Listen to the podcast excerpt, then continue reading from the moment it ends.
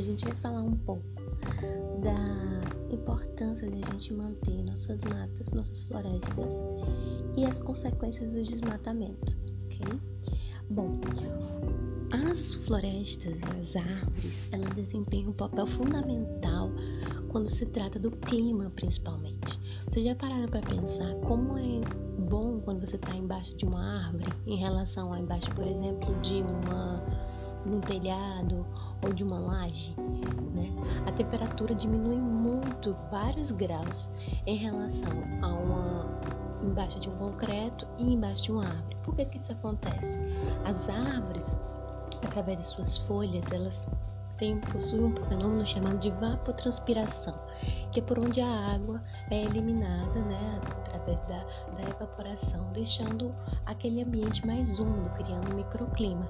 Então, quando você imagina uma floresta como uma Amazônia, né, ou mesmo lá o, o, é, várias matas atlântica, ou mesmo a nossa caatinga, uma caatinga mais fechada, você imagina que aquelas plantas elas estão desempenhando um papel fundamental naquela região.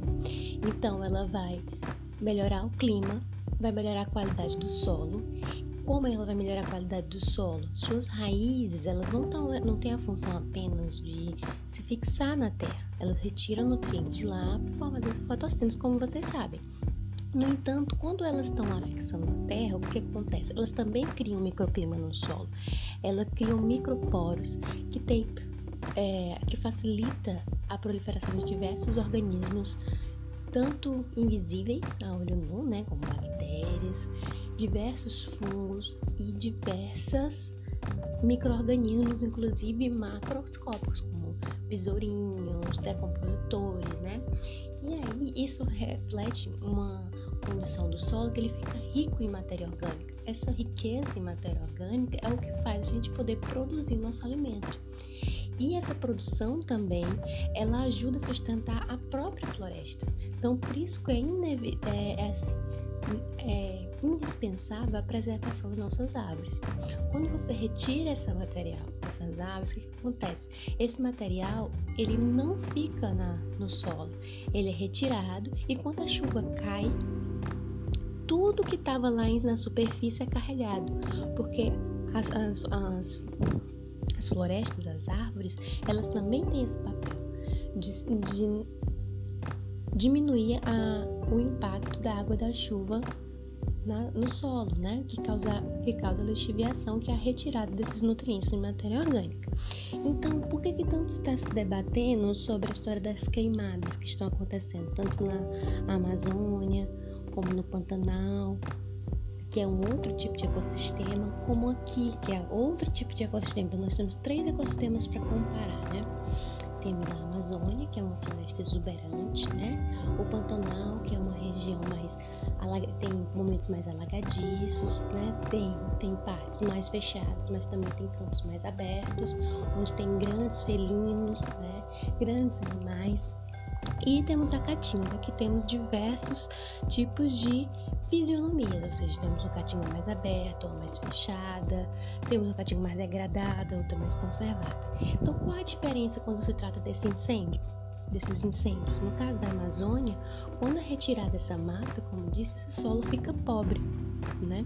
Porque essa matéria orgânica de lá não fica tão profundo, é bem superficial. Então, há essas consequências. Por isso que estão dizendo que nós estamos no ponto crítico de não poder mais retornar ao início, ou seja, podemos virar um deserto, virar regiões desertificadas, né, sem matéria orgânica ali para consumir.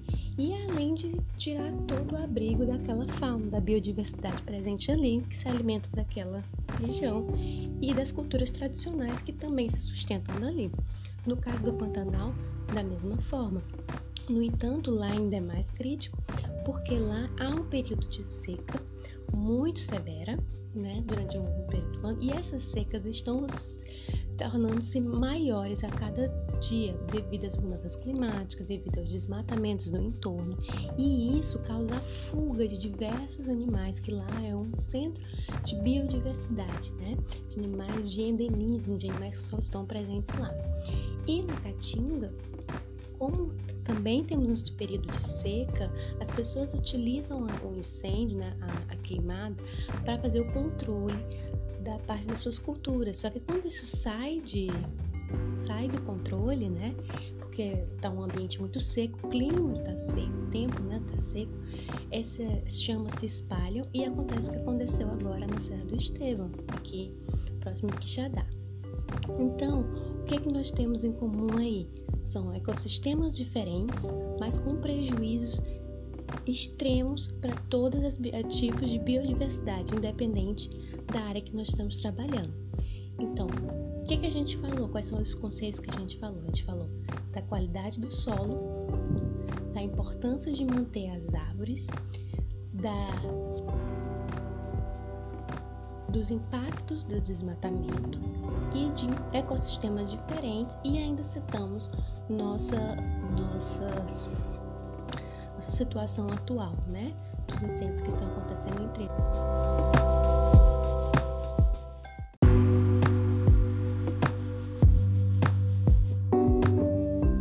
Então é isso. É, espero que vocês tenham gostado, tenham entendido. Então, até a próxima semana.